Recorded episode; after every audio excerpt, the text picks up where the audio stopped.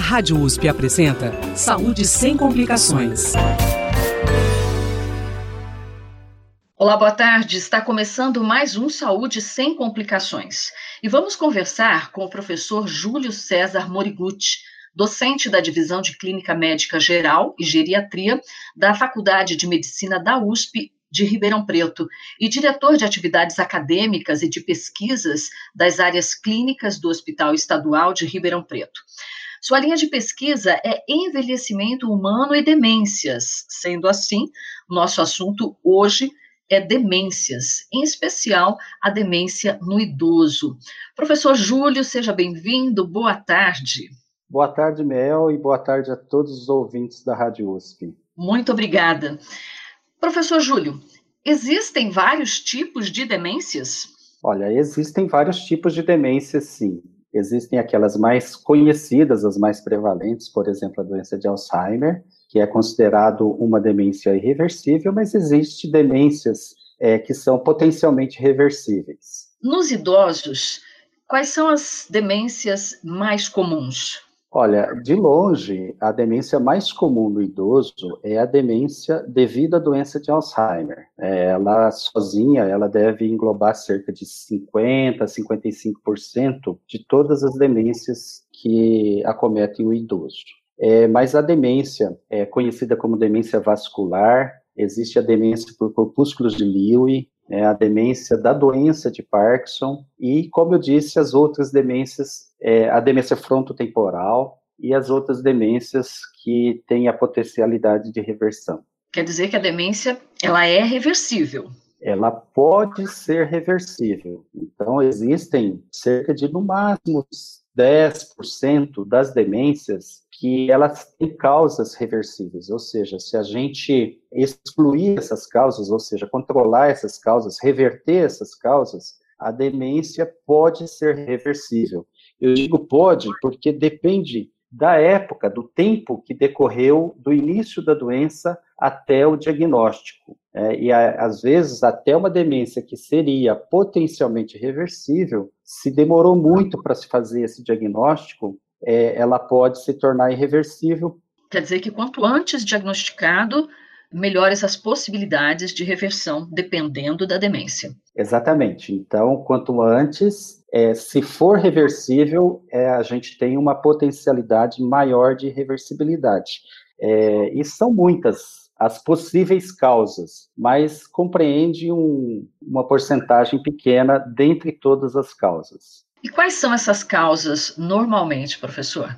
Então, estamos falando, por exemplo, de hidrocefalia de pressão normal, estamos falando também de um tumor do lobo frontal do cérebro, é, causas de hiper ou hipotireoidismo, a pseudodemência depressiva, alterações, por exemplo, do lúpus, alterações decorrentes de, da alteração da função renal, da função hepática, todas elas, elas têm uma potencialidade de reversão, fazendo um, um, hematoma subdural crônico, por exemplo, que é uma doença que é um apanágio do idoso, é, só aparece no idoso esse, esse problema desse hematoma subdural crônico. É, então, isso, por exemplo, seria só drenar esse hematoma e reverter o quadro da demência. Agora, professor, eu gostaria que o senhor falasse para a gente como começa a demência.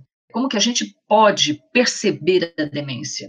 Olha, Mel, frequentemente ela começa, a, as pessoas começam percebendo de um esquecimento. É, esquecimento, qual seja esse esquecimento? Olha, é, a pessoa, por exemplo, começa a repetir a mesma coisa, o mesmo assunto, para a mesma pessoa várias vezes. Ou até também esquecer de dar algum recado importante, várias vezes. Né? Então, tem tipos de queixas de esquecimento que a gente valoriza, outras, como, por exemplo, olha, esqueceu o fogão ligado e queimou a comida. Ah, isso aconteceu quantas vezes? Se aconteceu, por exemplo, uma vez no mês, né, isso é, é, distração. Mas se acontece, por exemplo, duas vezes por semana, três vezes por semana, isso precisa ser melhor investigado. Esquecimento de nomes de pessoas é, do contato cotidiano, né? então, por exemplo, é, esquecer o nome de netos, nomes de filhos, isso é grave. esquecer nomes de atores de,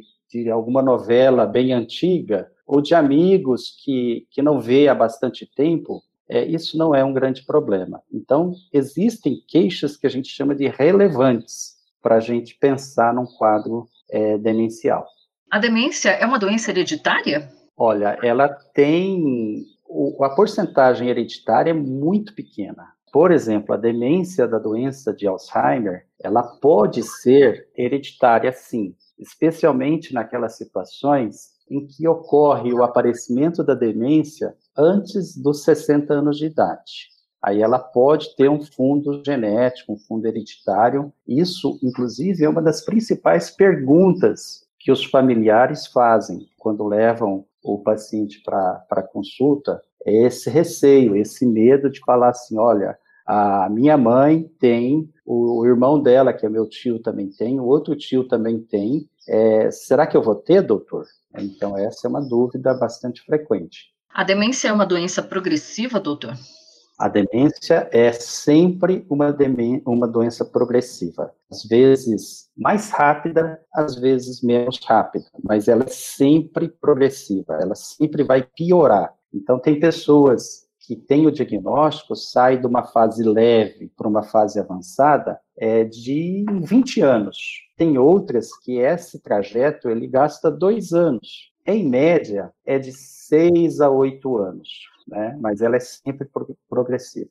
E a, de, a, a demência, ela pode causar delírios e alucinações também? Ela pode. É, é boa pergunta, porque é, esse é um grande diferencial. Então, existe uma entidade nosológica, uma doença, né, que é o delirium, que é um estado, faz parte do estado confusional agudo. Né? Não existe demência de início agudo, início abrupto. Ele dormiu bem e acordou totalmente desconexo. Né? Então, isso não é demência. A demência tem um início insidioso, começa e vai lentamente progredindo. O delírio, ele é uma entidade que ela tem um início agudo, tá? Esse início agudo faz, é um dos principais diferenciais aí para a gente interpretar como delírio, e aí, é, no caso do delírio, teria uma causa reversível, orgânica, às vezes, as, mais, mais raramente ambiental ou social, mas frequentemente orgânica, que merece uma intervenção rápida. Então, não confundir isso daí com os quadros de alucinações e delírio,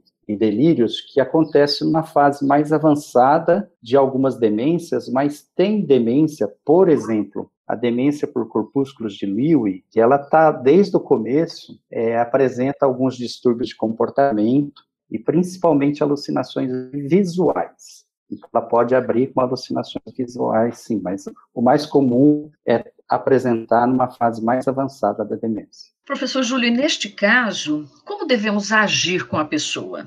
Em qual caso, Mel? Porque, assim, no caso do delírio, é uma urgência geriátrica. Então, se dormiu bem, acordou com alteração do comportamento, por exemplo, eu costumo falar, dar o exemplo de chamar urubu de meu louro, né? Então, está bem desconexo. É, é, isso precisa de uma avaliação imediata, porque pode ser causas graves, por exemplo, um AVC, pode ser um infarto, pode ser um tromboembolismo pulmonar. É, então, tudo isso merece uma investigação rápida num ambiente apropriado. Né? Então, por exemplo, numa unidade de emergência, num pronto atendimento com recursos. Então, o delírio, ele e existe, infelizmente, existe um outro quadro porque esse daí é o delírio que a gente, todo mundo faz o diagnóstico, que é aquela pessoa que tá, amanhece, sei lá, e começa a quebrar tudo em casa. Mas uma outra que é mais preocupante é que ela aparece só, a gente chama de hipoativo, que começa a ficar mais sonolento só. Uma sonolência que não é o normal da pessoa. Então, o delírio ele tem essas duas classificações: hiperativo, esse que é fácil de fazer o diagnóstico, e o hipoativo, que é mais difícil de se fazer o diagnóstico. Precisa de um grande grau de suspeita. E nesses dois casos, há necessidade de levar ao, ao hospital. Certo. Esses são os dois tipos de, de, de delírio, né? Onde a pessoa abruptamente passa a ter delírios, né? Agora, quando é um caso progressivo e a pessoa passa a ter delírios, né? O nosso familiar, por exemplo, como que a gente deve agir durante esses episódios? Ótimo, perfeito. Então, assim, é, é, isso não é incomum, eu digo assim que numa fase moderada, avançada do quadro demencial, então vamos, por exemplo, olha, ela não está encontrando a, a carteira dela e acusa alguém que roubou, ou que tirou dinheiro, subtraiu alguma coisa. Ela fala, por exemplo, que a irmã da paciente, sei lá, falou alguma coisa de mal da outra pessoa. Isso pode causar um constrangimento muito grande. Então, a primeira coisa a fazer é não contra, contrapor imediatamente. Então, é, é, necessário que se respeite aquela opinião inicialmente e vai é, demovendo daquela ideia aos poucos, para que a pessoa é, fique. Não, não criar um embate logo no início porque logo ela vai esquecer daquilo ali. E, por outro lado, meu, é, é muito importante que as pessoas que estejam do outro lado, ou seja, não a paciente, entenda que ela está doente, que não adianta e não deve é, contrapor, porque ela está doente, ela não está fazendo aquilo ali porque quer. Às vezes xinga uma pessoa, às vezes isso é muito comum, de que lembra o nome de um dos filhos e não lembra dos outros quatro, por exemplo. Tá? Uhum. Isso não quer dizer que a paciente gosta mais daquele filho que está lembrando o nome. Porque no outro dia pode ser que troque a pessoa, né? passa a lembrar do o nome da outra pessoa e esquecer daquele ali, tá? Então, é imaginar o seguinte, é entender que a pessoa tem uma doença e ela não está fazendo isso porque quer. Certo. E a violência é uma característica comum da demência? Não, ela não é comum. Ela pode fazer parte do quadro demencial, mas ela não é comum. Não é raro também, tá? Essa parte de agitação, de porque assim, ela não entende muito, especialmente numa fase mais avançada, que a pessoa ali do lado está querendo ajudar. Então, às vezes, a pessoa segura na mão, ela já rebate querendo agredir. Isso precisa, então, criar uma certa rotina facilita muito, ou seja, não ser muitas pessoas a, a cuidar, ter uma rotina de, olha, determinado horário até determinado horário vai ficar uma pessoa. De preferência, uma só, mas essa é, é, esse fato de ficar uma pessoa só criou uma nova doença que chama estresse do cuidador é, que é muito importante, muito presente esse problema, porque cuidar de um paciente com uma demência é, é um olho no paciente e o outro olho na coisa que está fazendo. Então, realmente dá muito trabalho, muito trabalho. Né? Então, precisa sempre de ajuda. Professor Júlio, quais as principais dificuldades que a pessoa com demência enfrenta na sua rotina? O que passa a ser difícil para ela? Na sua rotina, porque assim, é, isso precisa estar presente para a gente é, chamar de demência, ou seja, isso precisa atrapalhar no dia a dia, ela deixar de fazer alguma coisa pelo fato daquele problema cognitivo, tá? Então, por causa do esquecimento, vamos supor, um contador, ele deixa, ele não consegue mais fazer a declaração de imposto de renda dos clientes dele. Então, isso está atrapalhando no dia a dia. Isso a gente chama de funcionalidade. Tá? Então, atrapalha a funcionalidade. E dá para a gente dividir na parte de atividades instrumentais da vida diária e atividades básicas da vida diária. As primeiras a se perder são essas atividades instrumentais. O que, que significa isso? Por exemplo, a pessoa precisa ir do bairro ao centro para pagar uma conta no banco. E, para tanto, ela precisa pegar um ônibus, o ônibus que passa a duas quadras da casa dela, e esse ônibus tem um determinado trajeto, então está escrito no, no, ônibus um determinado nome para onde que ele vai, ele passa, sei lá, de, de hora em hora, né, e em determinado momento. Então, para ele não ficar muito tempo esperando ali no ponto, ele planeja de sair determinada hora da casa para ir pegar esse ônibus, descer em tal ponto, pagar a conta, voltar. Ou seja, isso ele está planejando. Essa é uma atividade instrumental de vida diária. Por outro lado, e essa daí a gente perde mais precocemente. As atividades básicas, por exemplo, comer sozinho, tomar banho sozinho, fazer a própria higiene, essa também vai ser perdida, só que numa, num estágio um pouco mais para frente. Então, todas essas atividades vão ficar comprometidas. E elas precisam estar comprometidas no momento, é um critério diagnóstico. Então, no momento do diagnóstico, ela precisa, pelo menos alguma delas, estar presente. Professor, é, do momento do diagnóstico, uma pessoa que chega no início da demência, quanto tempo leva normalmente para ela chegar a um momento como esse, quando ela já não consegue mais cumprir as suas atividades básicas? Então, isso é uma daquelas coisas que eu comentei que não existe uma receita de bolo que vai servir para todo mundo. É por isso que você falou em média, né? Pode variar de dois anos até 20 anos. É independente do tratamento exceto naquelas reversíveis, né? Mas em média de 6 a 8 anos. Então, mais de 8 anos, ela já tem uma progressão lenta. Antes de 6 anos, ela, a gente considera uma progressão rápida. Mas em média de 6 a 8 anos para sair da fase leve, para ir para a fase avançada. E essa fase avançada é uma fase que é, muitas vezes está restrita ao leito, mas totalmente dependente para todas as atividades básicas de vida diária. Tá? E quem tem demência tem momentos de lucidez?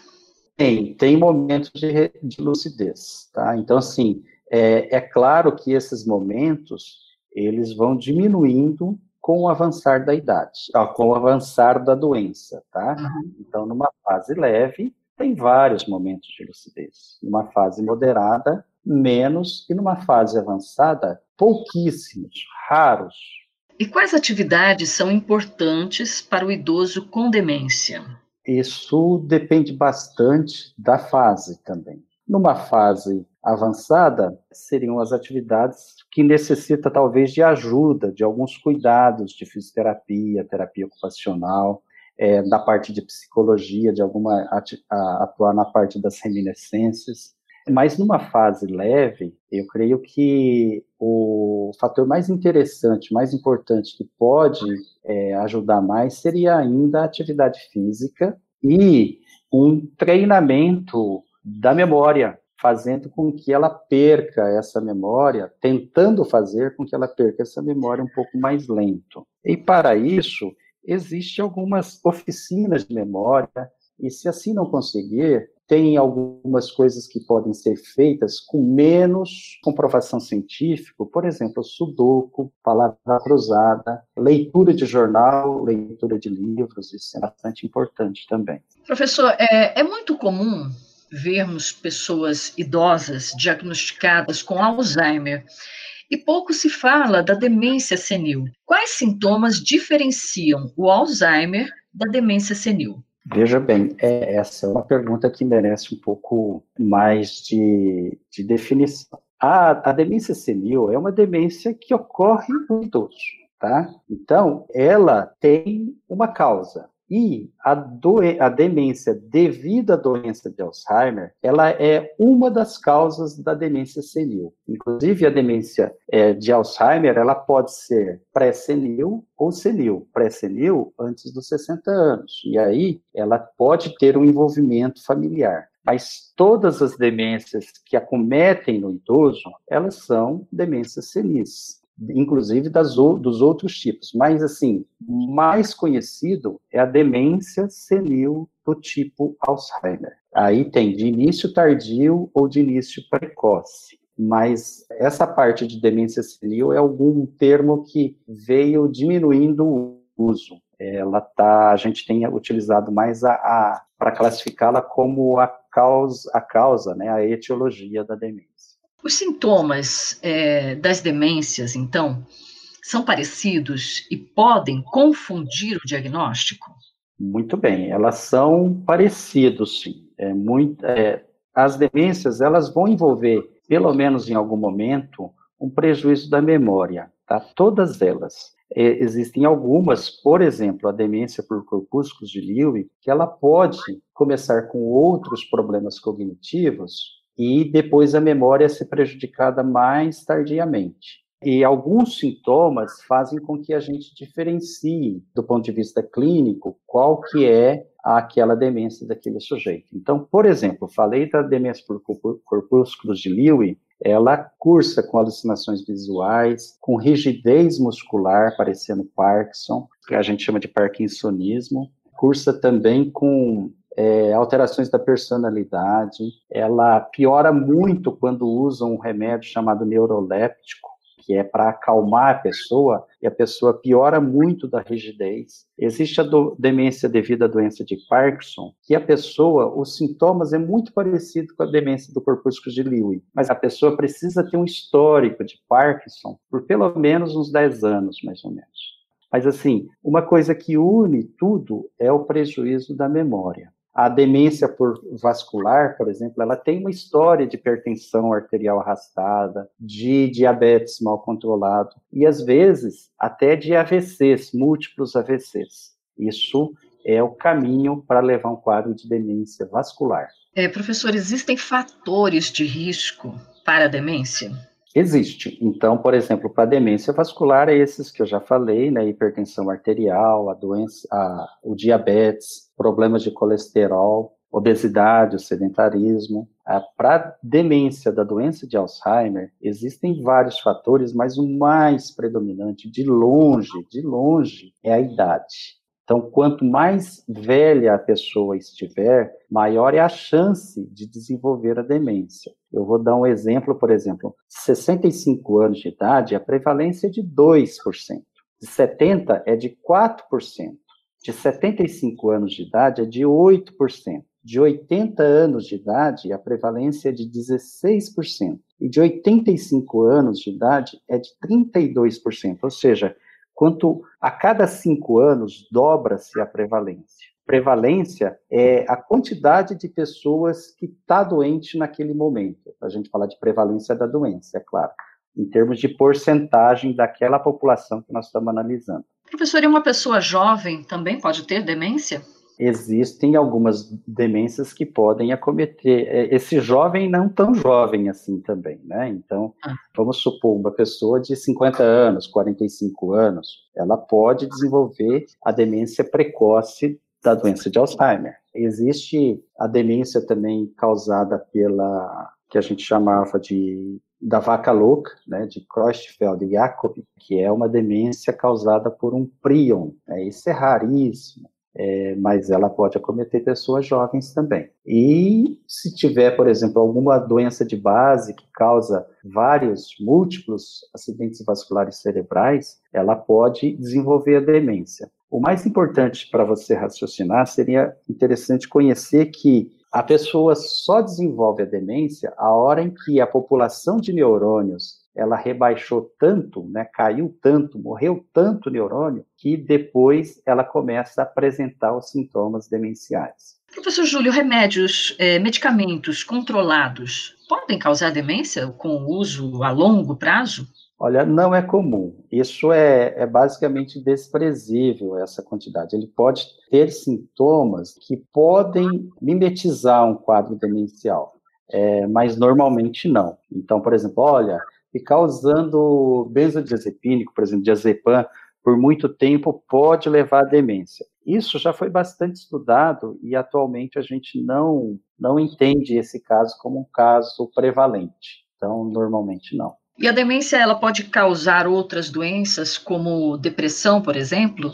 O paciente com demência, ele pode ter depressão. O paciente com demência pode ter aquilo que a gente discutiu agora há pouco, que é o, o delírio. Então, o paciente que tem delírio, no quadro, na evolução dele, ele tem mais chance de ter demência. Porque quem tem delírio tem uma reserva funcional cerebral menor. E quem já tem demência também pode ser acometido por uma doença aguda e manifestar como delírio também. Então, o paciente com demência ele pode ter outras, outras manifestações e cursa com si as comor comorbidades que ele já traz. É um paciente com demência, ele já traz outras comorbidades e a demência é mais uma doença que o acomete. Para o diagnóstico das demências, quais exames são necessários?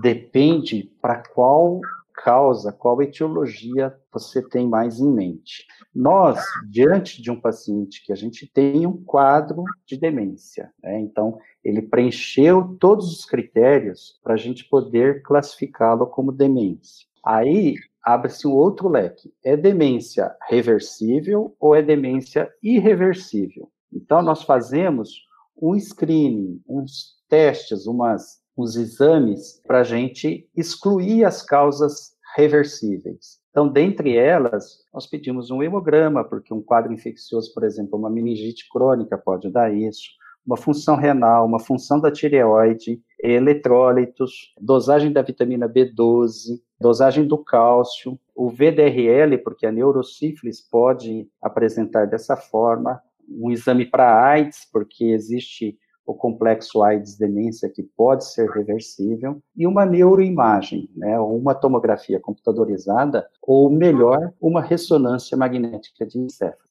Não sei se eu, se eu comentei sobre a, a função da tireoide também, é importante que a gente peça. Tá? Então, existem esses exames de triagem de sangue e o exame de neuroimagem, o exame de imagem cerebral. Professor Júlio, a demência no idoso, ela pode ser reversível, então? Ela, então, depende da causa, é aquela que eu falei. Existem causas que são reversíveis de forma potencial, né? Então, se ela for diagnosticada rapidamente, se for uma dessas causas que eu citei sobre hiper ou hipotireoidismo, então hiper ou hipofunção da tireoide, da adrenal, deficiência de B12, tumor de lobo frontal, hematoma subdural crônico, você falei de pressão normal, distúrbios da função renal, hepática, todas essas, elas podem ser reversíveis.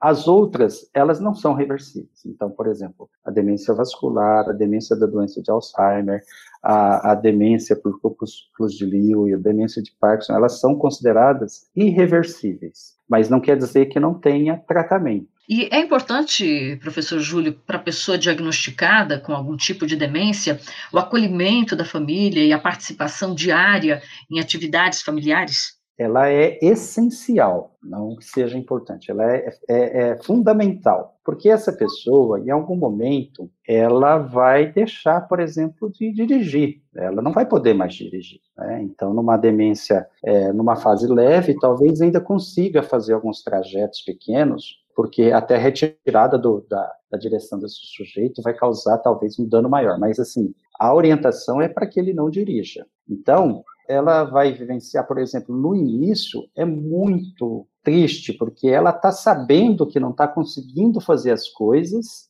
e que o problema dela só vai evoluir e não ter reversão. É, então, ela precisa de muito apoio, é fundamental, é essencial a presença da família, dos amigos ali no dia a dia e tentar fazer as coisas mais normais possível. Bom, eu conversei com o professor Júlio César Morigutti, docente da Divisão de Clínica Médica Geral e Geriatria da Faculdade de Medicina da USP de Ribeirão Preto e diretor de atividades acadêmicas e de pesquisas das áreas clínicas do Hospital Estadual de Ribeirão Preto. A sua linha de pesquisa é envelhecimento humano e demências, que foi o nosso assunto de hoje. Muito obrigada, professor Júlio, por nos trazer todo esse conhecimento. Olha, Mel, muito obrigado. Eu que agradeço, agradeço também a todos os ouvintes da Rádio USP por essa oportunidade de falar um pouco sobre demência, uma das doenças que mais evoluem em termos de prevalência, né? É, no Brasil e no mundo com o envelhecimento populacional. O envelhecimento populacional traz consigo o aumento dessa doença. Muito obrigado. Nós que agradecemos. O Saúde Sem Complicações vai ao ar toda terça-feira, uma hora da tarde, com reapresentação aos domingos, às cinco horas da tarde. Gostou do nosso bate-papo? Olha, você também pode acessar todos os programas já exibidos através do www.jornal.usp.br. Tem sugestões de novos temas? Dúvidas? Escreva para o imprensa.rp.usp.br. Com apoio de produção da estagiária Flávia Coutre, o Saúde Sem Complicações volta na próxima terça-feira com um novo tema. Muito obrigada por sua audiência, um grande abraço e até lá. Saúde sem complicações. Apresentação: Mel Vieira. Trabalhos técnicos: Mariovaldo Avelino e Luiz Fontana. Direção: Rosimeire Talamone.